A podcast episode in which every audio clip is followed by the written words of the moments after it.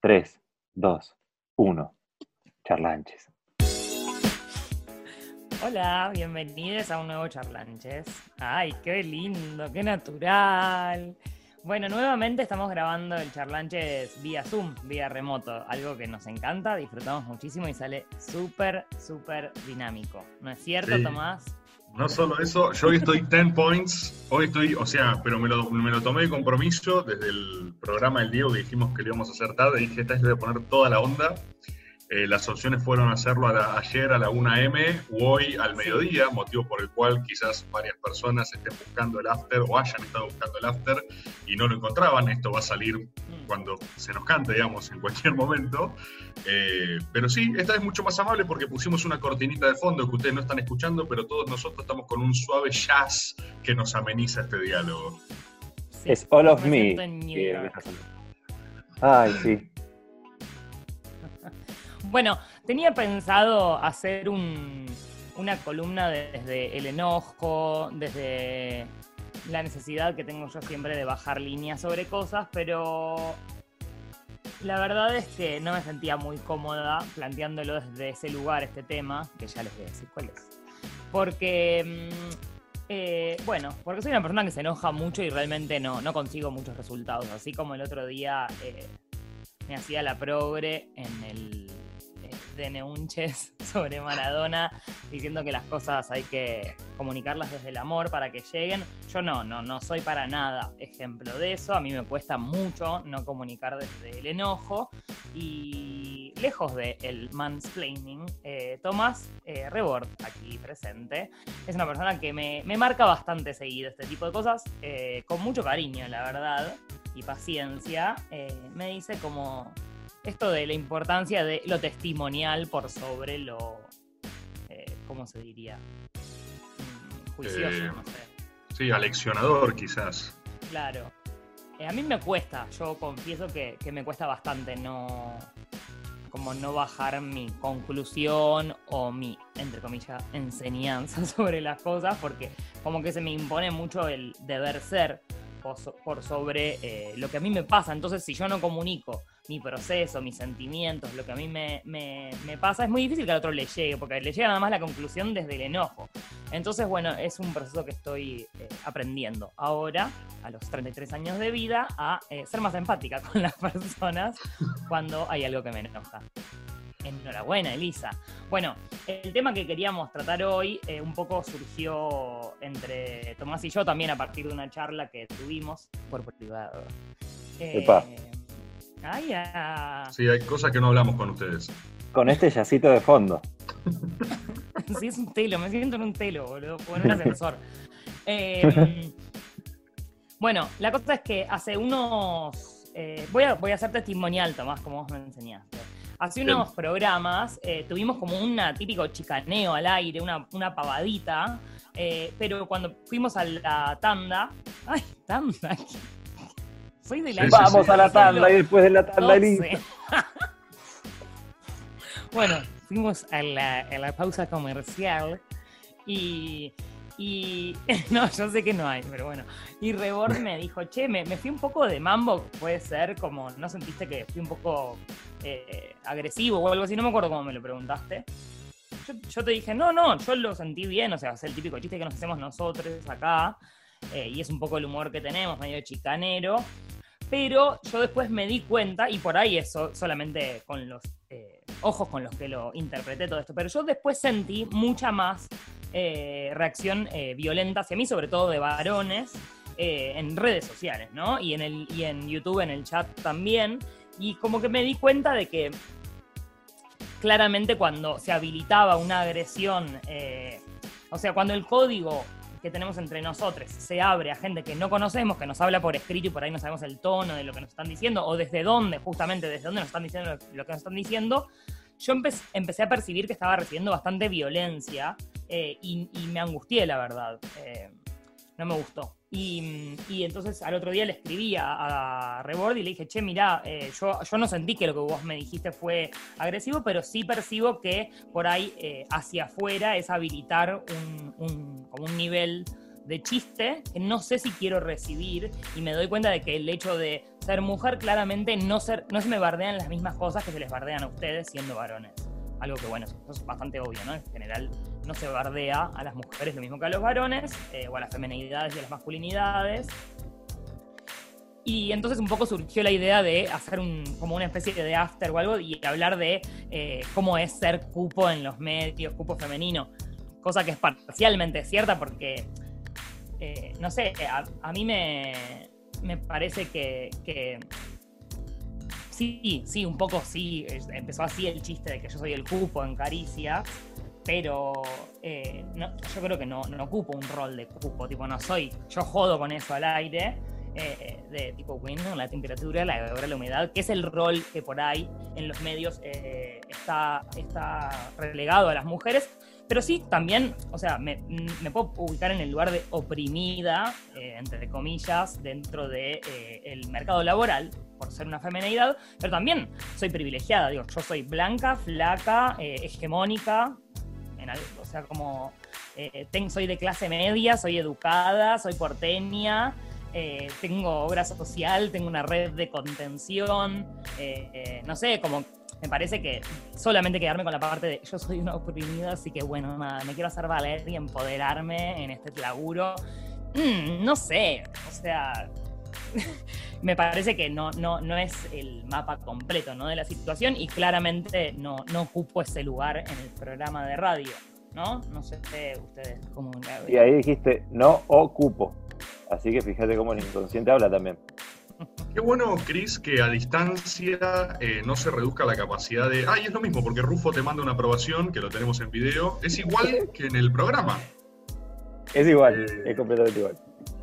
No, yo con lo que con lo que estaba diciendo él y bueno, obviamente haciendo referencia a nuestra conversación, que es básicamente este after, ¿viste? Perdón, Chris, Rufo, quizás no pueden estar participando tanto de esto, pero yo voy a meter, yo meto alguna cuñita de vez en cuando. Vos vocalizas y cosas con, con, con, las palabras más que nada. Yo soy el del tutum pish. Yo estoy para bancar a Chris. Gracias, Rufo, de cabina el Tolback se desmutea de cabina. O sea, es todo lo mismo. Es una recreación de cabina por Zoom que no hace falta, nadie pide. Eh, sí, a mí me parecen, o sea, hay como muchas cosas que me parecen interesantes en simultáneo. La primera es esta reflexión que es algo, obviamente, más allá, incluso, o sea, además de la perspectiva de género, es algo transversal que también nos viene pasando y lo venimos comentando. O sea, hay algo de, de cómo lidiar con el bardeo gratuito, eh, que mm, digo por eso, digo, sin incluso ahondar en la cosa de que es más hacia vos, y me interesaría hablar algunas cosas de eso, eh, hay algo a comentar en esto de que, no sé, nosotros estamos entrando en dinámicas nuevas, por ejemplo, a mí me viene pasando hace mucho, y lo comentamos nosotros en reuniones, que eh, tener tu tubo abierto es una cosa que es un arma de doble filo cuando haces el programa. esto es interesante que la gente también lo sepa, o la gente que escucha los after, que no creo que sean todos los que escuchan los programas. Eh, es un condicionante, porque de repente estás leyendo, a veces en simultáneo haciendo el programa, y de, repente cae un bardeo, pero rabioso, gratuito. Y es muy loco cómo te, te saca un poco de plano, ¿viste? Te saca, te saca de eje. Eh, y tampoco es un ánimo así censuratorio, porque yo entiendo que la persona que está del otro lado para bien o para mal, eh, garca o no garca, participando de un, programa con un grado de anonimato total, qué sé yo, capaz bardeas porque es gratis, o bardeas porque agarras y dices, eh, esto es una cagada, o esto qué sé yo, o no conoces nada, o simplemente no te importa, también es tu derecho, pero hay como toda una procesión del otro lado que venimos como masticando. Creo que también parte de eso fue este comentario, eh, y a mí lo que más me interesa de todo esto no solo es... no solo es lo que charlamos nosotros, que tenía más que ver con quizás esto de qué loco eh, cómo medir el humor y justamente no solo el humor en sí mismo, que es en general lo que yo me quedo en la reflexión. Yo, a mí me interesa mucho el tema del humor en sí, en términos de qué está permitido, qué no, cuándo un chiste da, cuándo no da, porque la realidad es que no tengo una fórmula cerrada, tengo intuiciones, ¿viste? Pero esto le agregó toda otra dimensión, que no es solo el chiste en sí mismo, sino que es lo que habilita. El impacto. Sí, Claro. tiene impacto sobre nosotros que somos personas, o sea, con, con emociones y también que cuando vamos a trabajar eh, tenemos una, una situación emocional, o sea, nos enfrentamos eh, cada día de una forma distinta. Yo a, a mí a veces me bardean y me cago de la risa o lo ignoro y hay días que me reangustio y no puedo salir de eso y hay días que... eh, no sé, hasta me hace cuestionarme cosas y digo, uy, estuve re mal. Y obviamente no es el momento del programa de radio mientras que lo estamos haciendo, el momento para, para reflexionar o para discutir esas cosas. Y, sí puede ser muy nocivo. Yo lo veo mucho, yo escucho mucho Futurock y mm, lo, lo veo mucho en Futurock. Pasa una cosa, yo trabajé en Futurock, que tienen una aplicación de mensajes anónima, que es la misma aplicación con la que escuchas la radio. Eh, entonces llueven los mensajes y son anónimos.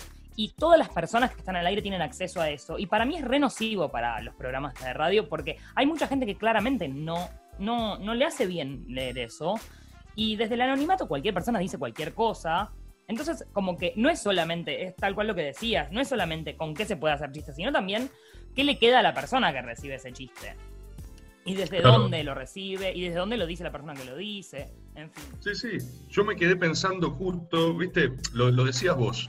La realidad es que, por ejemplo, los chistes que nosotros nos hacemos en privado, eh, en las previas de las reuniones, en nuestra reunión, en la previa del programa, eh, son 10 veces más sacados eh, que lo que hacemos al aire, ¿viste? Hay algo ahí de que yo siento que también hay como, hay como una relación paradojal, que es lo que me interesa charlar o pensar en esto de, del cupo o la, la cupología, ¿no? Y inicialmente se nos había ocurrido como armar este after en un sentido cupológico. manual de uso. Porque, como, como claro, como manual de feminidades en un programa de radio, cosa que quiero decir, ¿eh? a mí hay algo que me parece súper interesante y que creo que puede ser muy útil de esto, de que en lo testimonial justamente, que es eh, que vos creo que tenés experiencia muy valiosa en términos de, lo más lineal que, es esta reflexión, ¿eh? Ser una piba en un medio, ser una piba en un programa radio, ser una piba con dos chabones. Digo, hay un montón de cosas para un montón de pibas o femenidades o lo que recarajo sea, que afuera pueden estar viendo, che, yo quiero hacer algo copado también, tengo mis referentes, tengo gente que me gusta escuchar y quiero, quiero consejos, ¿viste? Quiero pensar un montón de cosas. Y hay un montón de cosas que es real, es real para mí, que vos te enfrentás a situaciones que nosotros no, no, no tenemos.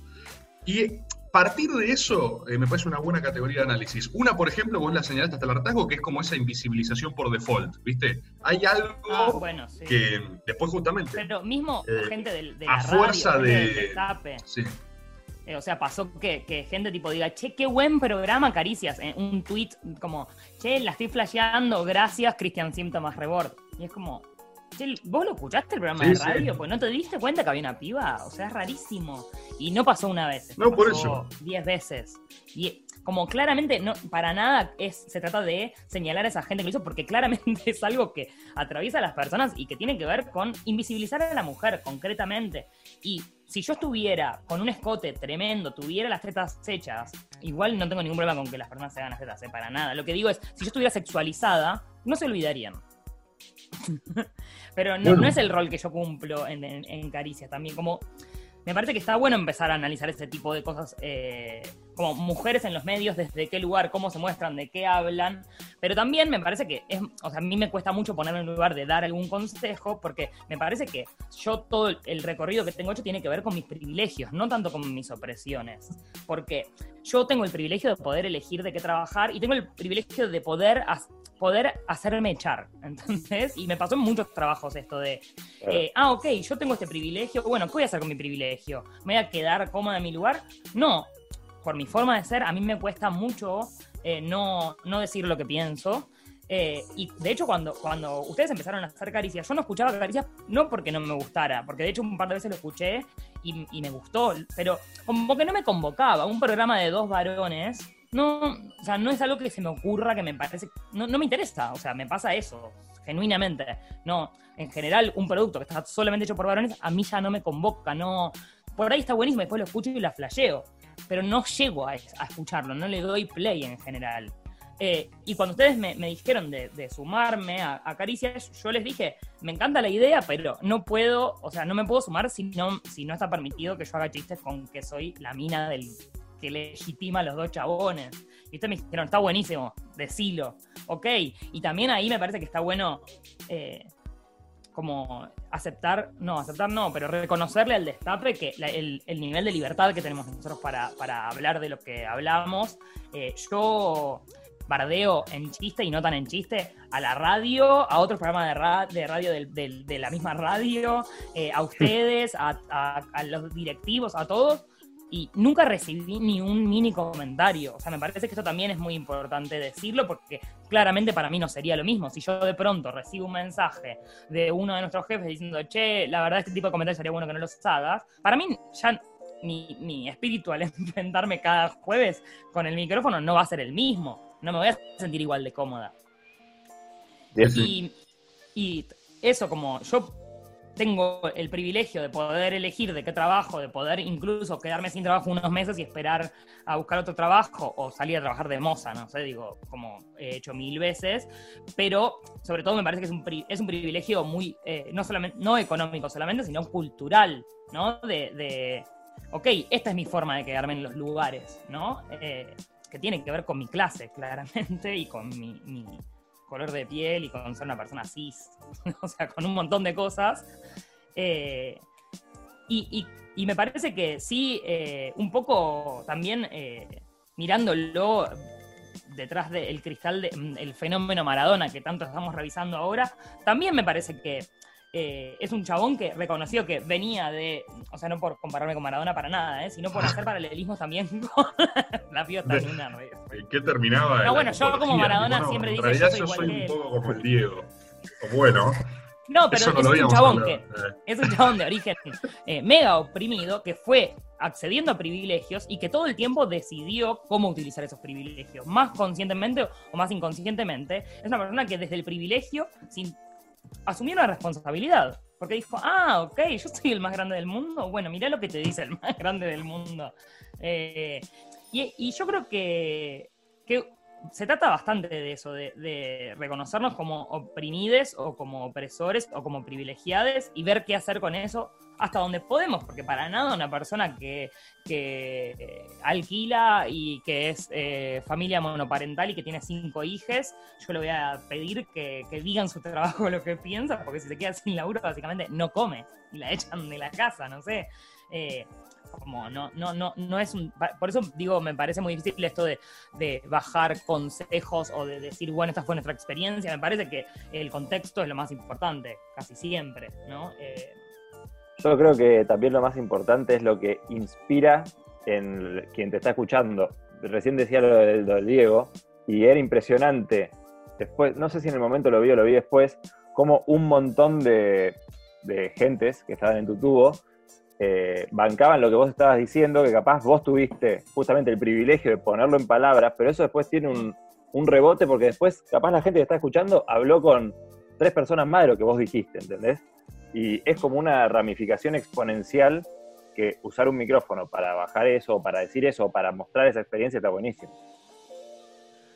Sí, también... Eso también, perdón, perdón, dale. No, no, no, dale, dale, dale. No, estaba pensando, me quedo pensando, viste, en, en, no, las, no, las certezas, las dudas que tengo, ¿viste?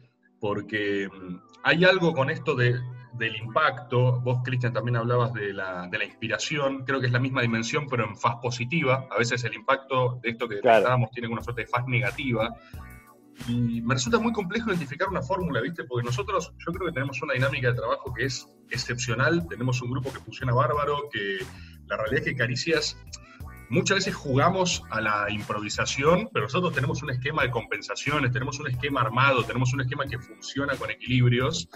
Y a veces es como que, yo siento como que me da lástima, o lástima a nadie, estaban re maradonianos, ¿viste? Era insoportable. Pero a veces me da, digo, qué, qué, qué cagada, ¿no? Que que en esa misma dinámica pareciera que hay gente que lo consume a costa de comerse la curva, ¿no? Es como que hay algo de que es tipo como si se ignorase que fuese un todo y entonces se lee el producto como si fuese de unos contra otros, cuando es un equilibrio y hay una cosa de disfrute y compañerismo y bienestar que claramente, ¿viste? Vos estás así, haces un, o recibís un chiste o lo que sea, y, por qué digo, por qué usé la palabra lástima? Porque yo creo que podría explotarse tanto más el humor si no hubiese un montón de. si no existiese sociedad, un poco más estoy diciendo, ¿no? Así que claramente eh, el humor solo sirve en contexto. pero, eh, pero hay algo de que. A mí me queda muy, muy patente esto, ¿viste? El, humor off, de off al aire y el humor al aire. Y uno se mide. Y yo lo que te dije ese día es que me di cuenta quizás no que te bardié, sino que te hablé demasiado en confianza. O sea, hubo un momento donde, cuando, cuando, como decías, nos fuimos a la tanda, yo, porque no sé, ahora no me acuerdo bien de caso puntual, pero no que te dije, Elisa, o sea, te hablé algo heavy, ¿entendés? Tipo, Elisa, mira, quiero hablarte de que. Pero sí fue una cosa de dejar de pensar, ¿viste? Cuando verdaderamente, que es, de hecho, cuando dejas de pensar es cuando estás muy próximo para mí a hacer el mejor programa. O sea, para mí los mejores programas son los de, los de naturalidad absoluta. Y al mismo tiempo es naturalidad absoluta pero tenés que tener en cuenta que si capaz le haces un chiste, un comentario, o le hablas en confianza, como nos hablamos siempre, tipo, dice, dejate joder la concha de tu madre, eso de repente tiene un rebote en un ñato que te pone, ah, mal, sí, al fin alguien se lo dijo, la concha de tu madre. Y vos decís, no, loco, ¿qué, bandera estás agarrando? ¿viste? O sea, ¿qué, qué, estás leyendo? Y ahí hay una línea delgada entre que yo no lo tengo cerrado, no lo tengo claro, en cómo creces sin, sin hacer artificial la relación y a su vez sin incentivar boludos. Yo, yo creo que igual una cosa es el humor y la búsqueda desde el humor, que el humor eh, me parece que eso es para hacer otro after directamente o escuchar todo comedia de Adrián Lackerman y y, seguir eh, mirando cosas porque es infinito, como para qué sirve el humor, cómo se construye el humor, qué deja el humor, si sirve para algo, si sirve nada más que nada para sobrevivir o para descontracturar o para poner en palabras cosas que no se pueden decir si no es con humor. Yo no sé si el humor sirve para cambiar el mundo, capaz que sirve nada más para reírse del mundo, pero me parece que de lo que estábamos hablando, más allá del humor, eh, sí tiene que ver más con la diversidad de voces. Para mí, hay, a mí una definición de la amistad que me gusta mucho, que no me acuerdo de quién es, bárbaro, pero eh, es tipo, un amigo es un testigo eh, para poder mirar mejor la propia vida, ¿no?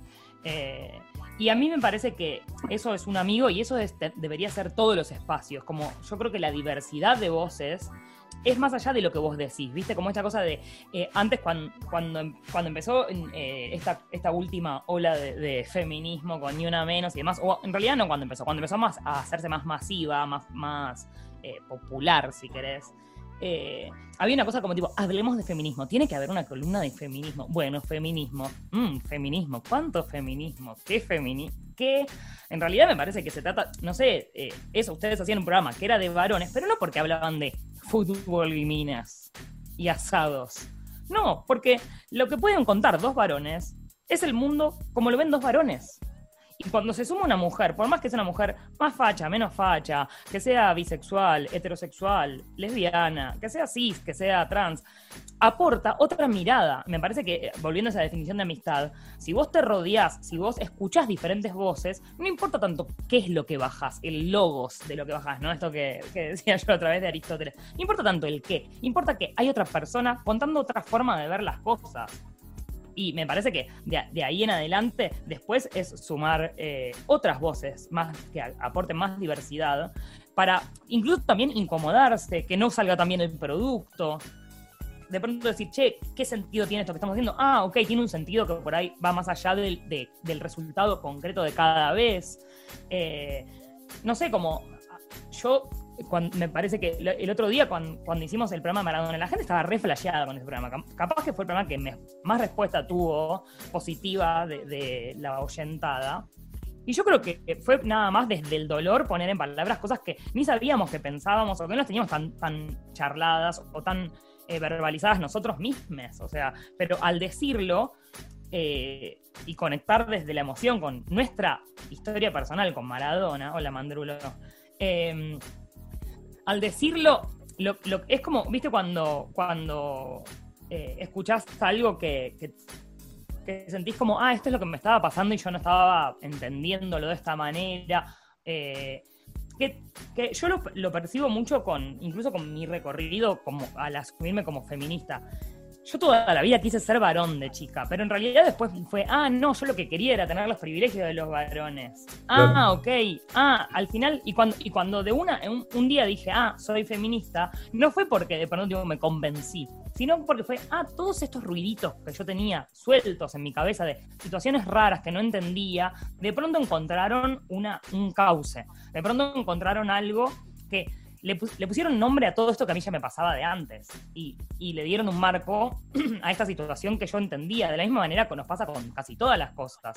Eh, no tiene tanto que ver con bajar línea, sino justamente con recoger la experiencia humana y decir, che, capaz que todo esto se relaciona bajo esta opresión, o bajo, esto, bajo este privilegio, o bajo esta eh, estructura de, la sociedad. Eh, yo no sé, como también esto volviendo a lo que decíamos de, las diferentes como fases de esta última ola feminista, que primero el repudio o el señalamiento o, como desde el enojo y ahora eh, empezar a, incluso discutir la estructura misma, ¿viste? No sé, las primeras olas de, feministas lo que pedían era eh, trabajar, pero después cobraban eh, un octavo de lo que cobraban, los chabones. Después pedían salario igual a los varones. Ah, después se pedía que haya igual cantidad de mujeres que de varones. Después se pide que haya cupo trans. Después como que se va avanzando, porque también es un proceso muy humano y muy eh, paulatino de ir abriendo cada vez más el juego y abriendo abriéndonos a esa diversidad de voces, tipo, ah, yo pensé que mi lucha era esta, pero ahora viene una persona diciendo, tipo, che, tu lucha no termina con esto. Eh, o sea, primero pedimos las leyes de eh, matrimonio igualitario, no sé qué, y ahora capaz que vamos a discutir las leyes. Tipo, sí, quiero acceder a esas leyes, pero tus leyes no me emancipan al final de, la injusticia estructural, ¿no? Capaz que hay que cambiarlo todo.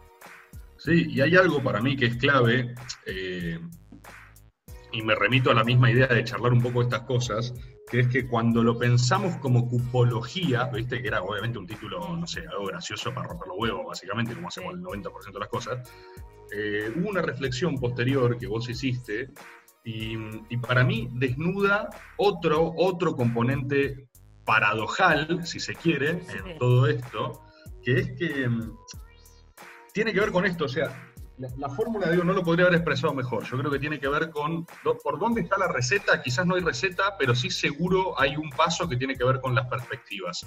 Si te faltan perspectivas, va a salir peor, digamos, el producto o vas a llegar a conclusiones eh, menos valiosas, eh, para ponerlo en términos así más matemáticos incluso. Eh, y yo lo, y, por qué digo esto? Porque si lo pensamos como cupología, ni siquiera hacerle justicia al rol. Yo creo que hay algo paradójico entre eh, el rol absolutamente equitativo que vos tenés para con este producto, que es las reuniones de cómo cocinamos esto, cómo pensamos las cosas, eh, la posibilidad de denuncia que vos podés tener, o de queja, o de esto mismo que vos describías, o de evidenciar, que la tenés solo vos, por una cuestión de, de ángulo, por una cuestión de pertenencia, por una cuestión de visión, y al mismo tiempo que para mí no es ese ni en pedo tu rol, ¿entendés? O sea, lo que define eh, tu rol en el programa eh, no es, pero ni a palos ese. No, sino que... la mirada feminista, no, para nada. Es otra voz, básicamente. Y yo creo que si, si hay etapas sociales en el proceso integral del feminismo, que la verdad es que obviamente como sujeto...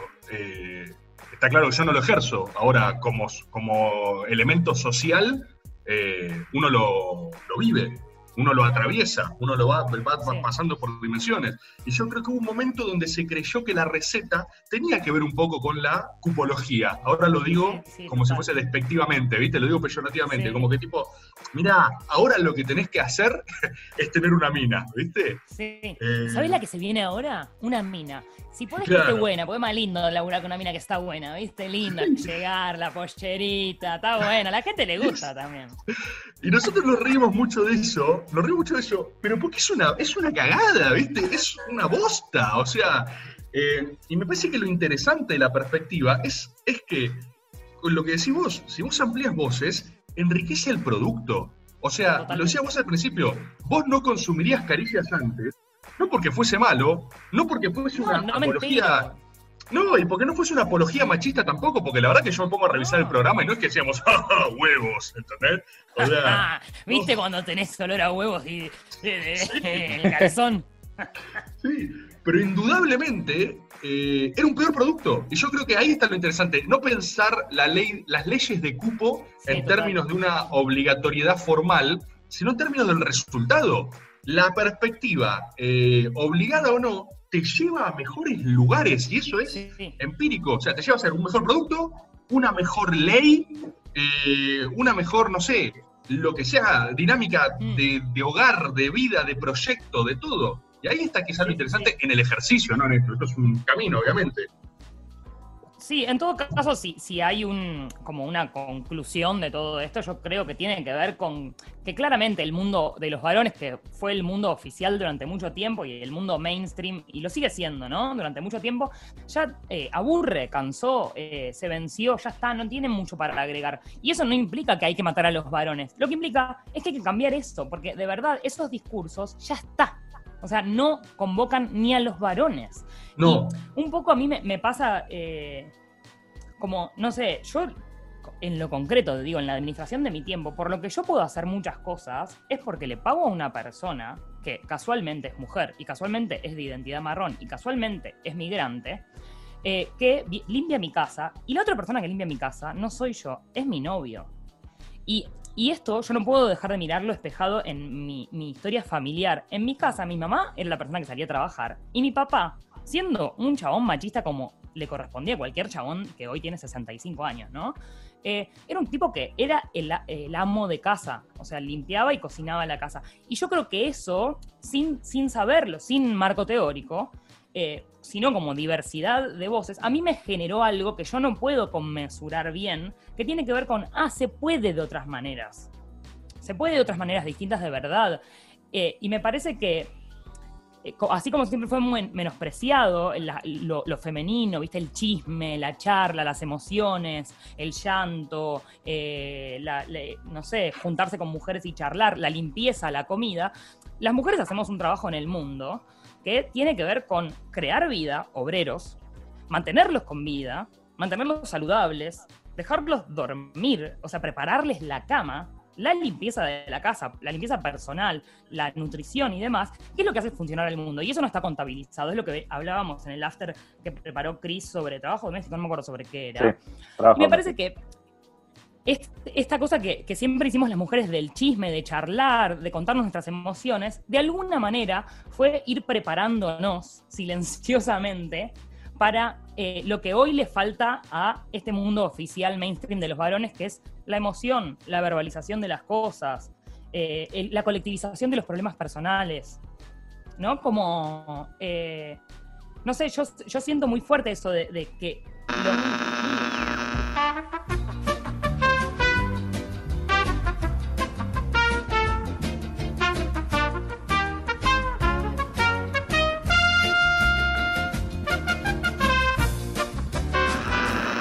Igual está gracioso, la verdad que sí que se nos saca. O sea, no, no hay nada más triste de que se nos acaba de cortar el Zoom. No hay nada más precario que No, estabas no, no, eh, pisteando como una campeona y se cortó el Zoom. Así que No me quedé, retomamos. una- además, no tengo ni idea qué estaba diciendo, me quiero corchear, estaba en una. No, no, no. Estabas ascendiendo, ¿eh? Estabas No, yo no- elevándote. No, cre- No, yo creo que lo que, lo que tiene. eh, Ah, ya sé qué estabas, que tu papá era el amo de casa. Sí, No, no, y y también perdón, estaba diciendo. yo también me acuerdo. de- de- Me acuerdo de otra cosa que estaba Elisa. los- los interpretando a Elisa. personales. Estás hablando de eso, de, de- de lo que falta justamente a, a lo que fuese, entre comillas, el mundo oficial masculino, sin Sí, colectivización de emociones. Es, es una hipótesis, ¿no? Digo, para nada, por ahí mm, eh, en contra de todo lo que venimos sosteniendo, me re mega mil bardean y, y me abren la cabeza respecto de lo que estoy diciendo y no, no es muy parcial por ahí mi análisis, ¿no? Pero, pero sí, yo siento que, que un poco lo que le falta al mundo de, de- al mundo de Paki, al mundo de los varones en realidad, no sé al mundo Paki, eh, tiene que ver con, con eso, con la conexión con las emociones, que es algo re mm, humano, ¿no? Nadie no, no siente cosas. Pasa que realmente, así como las mujeres fuimos elaborando estrategias para limpiar y para hablar eh, silenciosamente, pensando que eso era algo menor de la vida, eh, yo no sé, por ejemplo, esta cosa de, muy, muy de varón, de tipo la mamá es lo más grande, no, mi vieja, no sé qué. Yo creo que es un, es una, un reconocimiento sin marco teórico de la importancia de, de las tareas femeninas, concretamente. O sea, de verdad pienso eso. Yo pienso que que alguien te cuide, te limpie, te cocine y te quiera y te dé seguridad, idealizando, ¿no? Obviamente, para nada voy a decir que todas las madres son así, pero idealizando, es la idealización de eso. Y es el reconocimiento, es el reconocimiento de que se necesita eso para vivir. Se necesita que, que la casa esté limpia, se necesita que haya comida, que esté preparada con cierto cuidado, cierto cariño, cierto, cierta atención en la nutrición, se necesita respeto, se necesita eh, amor, cariño, para el otro día volver a ir a trabajar. Después llega la discusión de si vale la pena que trabajemos todos, si el trabajo no está sobrevaluado. Pero bueno, me, parece que, un poco tiene que ver con eso, con eh, darle entidad y valorar el trabajo que hacemos todas las personas para sostener el mundo, ¿no? Y, en cuanto a los medios y las voces, empezar a poner estas cosas en, el mundo oficial, ¿no? Como en el mundo mainstream. Como no dejarlo como, bueno, columna de feminismo, qué lindo la limpieza. Fin, no.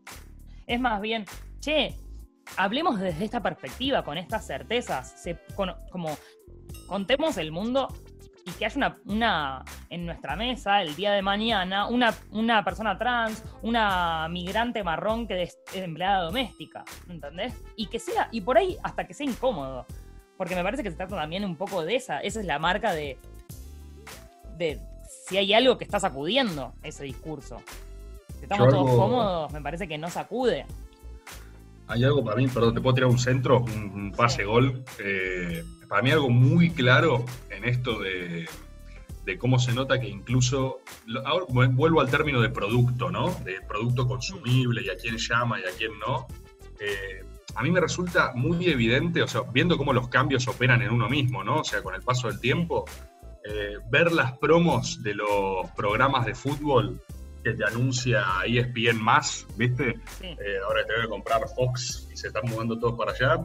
Eh, cuando te hacen un anuncio de tipo la liga All Stars, como tipo, ah, qué programón, y te ponen nueve chabones eh, viejos en fila en una promo de brazos cruzados mirando para adelante. Y a mí me pasa que lo veo y de verdad no digo qué programón, ¿entendés? O sea, lo veo y digo, boludo, o van a chocar Claro, es como. Me resulta menos interesante, me resulta como que digo, se, están se van a perder un montón de cosas que están pasando que tiene que ver con, ampliar la mirada. Incluso, a ver, incluso lo digo en términos, no lo digo en términos eh, solemnes eh, aliadín, ¿eh? No, lo digo en términos demagógico. como, che, vas a ¿Eh? llegar a más gente. No, lo digo. Uno, en términos demagógicos, y dos, creo que hay temas interesantes que vos no podés abordar. Ahora, hay una piba, ¿viste que se negó a hacer el minuto de silencio por Maradona? Ponele. da, pena. Sí, yo la quiero escuchar a, Morena Beltrán hablando de eso, ¿entendés? No sé si lo quiero escuchar al cabezón Ruggeri. No sé si va a salir tan bien, digamos. Eh, y, ahí hay algo de pensar, ¿viste? En, el cambio de los productos, en cómo operan esos propios consumos. Que, y creo que ahí va, ¿viste? No es, no es, el, no es como decir vos, no es el cupo para que haga una columna de feminismo, no es que termine a hablar el pollo viñolo y tipo, y ahora viene una piba a hablar de, construcción. es de división sexual del trabajo. claro. Es, es, la multa, entre comillas, que le pusieron a Babi, ¿se acuerdan? Sí. La penalización que fuese, que fueran eh, mujeres a hablar a su programa y el chabón se iba. Cuando, o sea, no, no, las escuchaba él. No quiero escuchar esto. Además, tipo, le das rentidad si no querés escuchar algo que te opone. Yo creo que a modo de conclusión, porque ya se está haciendo un poco larguirucho esto, eh, sí, tiene, tiene que ver con, esto que, hablábamos de alentar eh, desde nuestro lugar y reconocernos como privilegiados en la medida en que lo seamos y alentar a, abrir las voces, ¿no? a, y también a comprender eh, desde la humildad que no somos capaces de, condensar todo eso, que se necesita diversidad de voces, así como necesitamos muchos amigues en la vida y distintos amigues, y cuando tenemos un conflicto se lo sobre todo si sos una femenidad, lo hablas con varias amigas, eh, porque te van a dar todas una mirada distinta y por ahí alguna te enoja, por ahí alguna decís tipo, no, nada que ver, pero todas esas voces te suman a vos un crisol de, visiones y de opiniones para vos después sacar tu propia conclusión. No llegas a esa conclusión si no es con todos esos, esos testigos, como volviendo a esta definición de, la amistad. Em, y recomiendo, por último, eh, un texto de eh, Silvia Federici, que se llama Revolución en Punto Cero, que habla justamente sobre la división sexual del trabajo. Ella se enfoca especialmente en eh, el trabajo doméstico eh, y en la necesidad de monetarizar y poner dentro del mercado laboral oficial ese, ese trabajo que es el que sostiene el mundo, básicamente. Pero para pensar este tipo de cosas e ir más allá de, de eso, que igual es central, por supuesto que es central el reconocimiento de las tareas domésticas y las tareas de cuidado, em, sí me parece que es interesante para poder eh, empezar a entender y reconocer por qué podemos hacer lo que hacemos. Y yo como femenidad vuelvo a decir que yo puedo trabajar eh, de cocinera en Dame Bola y de, de, co-conductora en Caricias porque hay alguien que limpia mi casa, concretamente, y que hace las compras, y que cocina. Eh, de verdad es así. O sea, eso me parece que es muy importante que, que empecemos a entenderlo, porque el 100% de las personas del planeta necesitamos eso. Y alguien lo hace. Y por último, eh, una cosa que me gusta mucho que vi hace poco, Paulina Cocina, que es una mostra total, eh, hace, cuando hace las recetas y hace el costo, pone los ingredientes que usó y pone las horas que le tomó y las costea. Buenísimo. Me parece eh, un acto muy pequeño y muy revolucionario que una receta diga cuánto te cuesta y que ponga me tomó dos horas y media y dos horas y media tiene un valor en el mercado. Que una persona le dedique dos horas y media a hacer un guiso tiene un valor.